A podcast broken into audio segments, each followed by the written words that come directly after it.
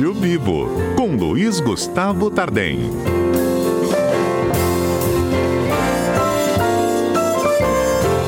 Pois é, hoje a gente fala de uma situação, é, no mínimo, constrangedora, né?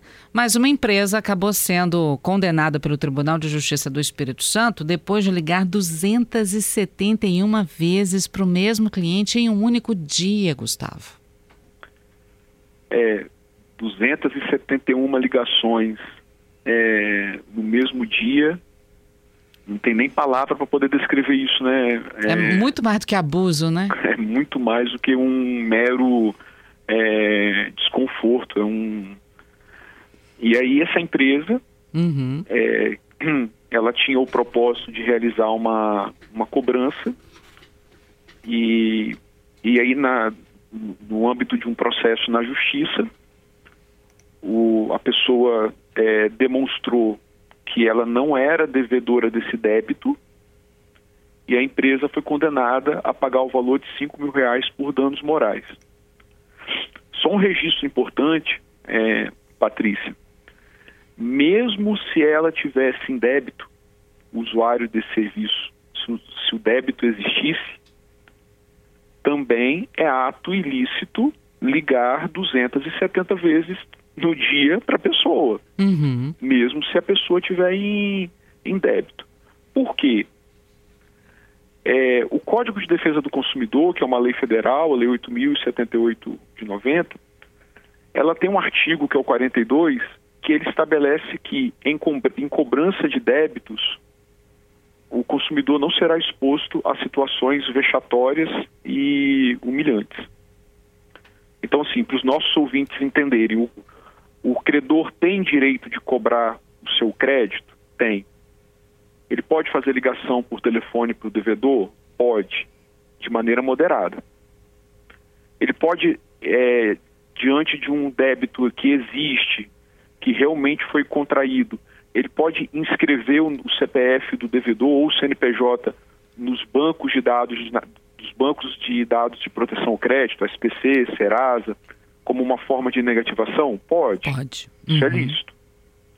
É, o que o credor não pode fazer, é, Patrícia, é exagerar, agir de maneira imoderada na cobrança do seu crédito. Senão ele acaba praticando é, ato ilícito.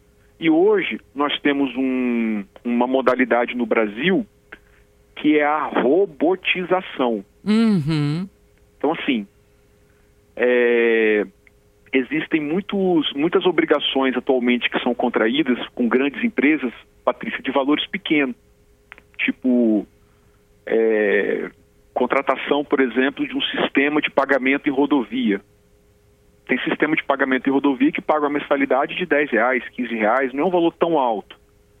Mas se a pessoa não paga esse valor de 15 reais por mês, para poder economizar no sistema de cobrança, estou dando aqui o exemplo, as empresas contam com robôs. Enquanto não houver o pagamento, aquele telefone que foi é, cadastrado, ele vai recebendo chamada. Chamada, chamada, chamada. Ou mensagens, né? Ou mensagens. Agora parece que tem robô que perde a programação dele, a programação dá um, algum defeito, ele liga 200 vezes pro telefone da, da pessoa. E aí no momento que ele quita aquele débito, o robô com descagem automática, o sistema, em princípio, para de fazer a, a, a ligação. Então, uhum. essa é uma modalidade que está tendo no Brasil de um tempo para cá, justamente para as grandes empresas fazerem cobranças de débitos de pequena monta. Ao invés de contar com o serviço de telemarketing da pessoa que liga, eles colocam um robô, ou dispara e-mail, ou dispara torpedo.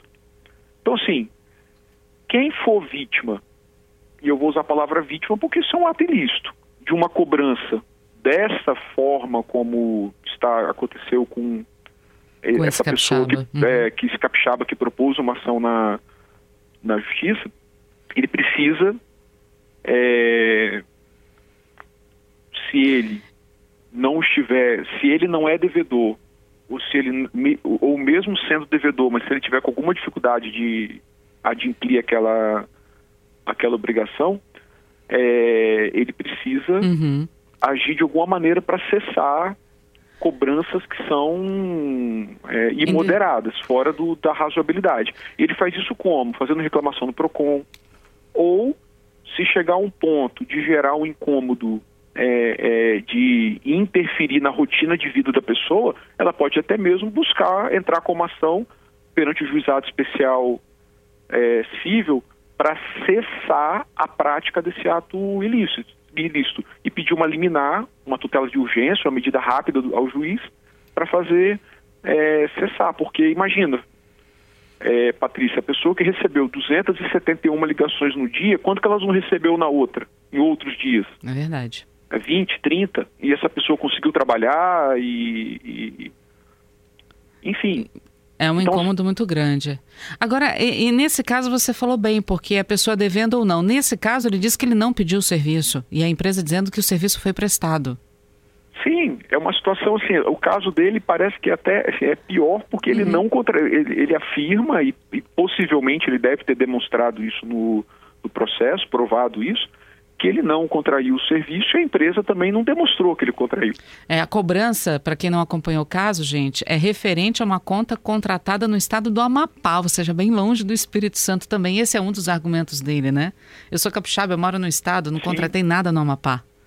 Possivelmente, Patrícia, ele foi vítima de uma fraude. A pessoa foi lá no Amapá, ou, contratou um serviço e forneceu os dados da, dele como contato, como responsável pelo pagamento. Mas o que eu estou frisando aqui no programa uhum. é o seguinte: mesmo se a pessoa estiver em débito, pessoa física, pessoa jurídica, os métodos de cobrança, de acordo com o artigo 42, tem uma regra no nosso ordenamento jurídico, temos uma norma que precisa ser seguida, ela não pode colocar a pessoa em situação vexatória ou de humilhação. E aí o devedor, é, é, ele pode tomar medidas. E existem casos, Patrícia, que a situação ela vai ficando, ela vai ficando tão exasperada, os ânimos vão esquentando tanto, que credor que eventualmente até ameaça o, o, o devedor. E o que, que o devedor tem que fazer diante disso? Se ele se sentir que a sua integridade física está sendo eventualmente é, ameaçada, ele precisa procurar uma delegacia de polícia, e fazer um, um boletim de ocorrência, lavrar um, um, um, um ato de crime de ameaça. E isso é encaminhado para o juizado especial criminal, onde é feita uma audiência para fazer uma transação. Então tem, tem certos credores que eles só freiam a atitude deles, que eles só param de, de, de agir quando o devedor toma uma atitude mais firme.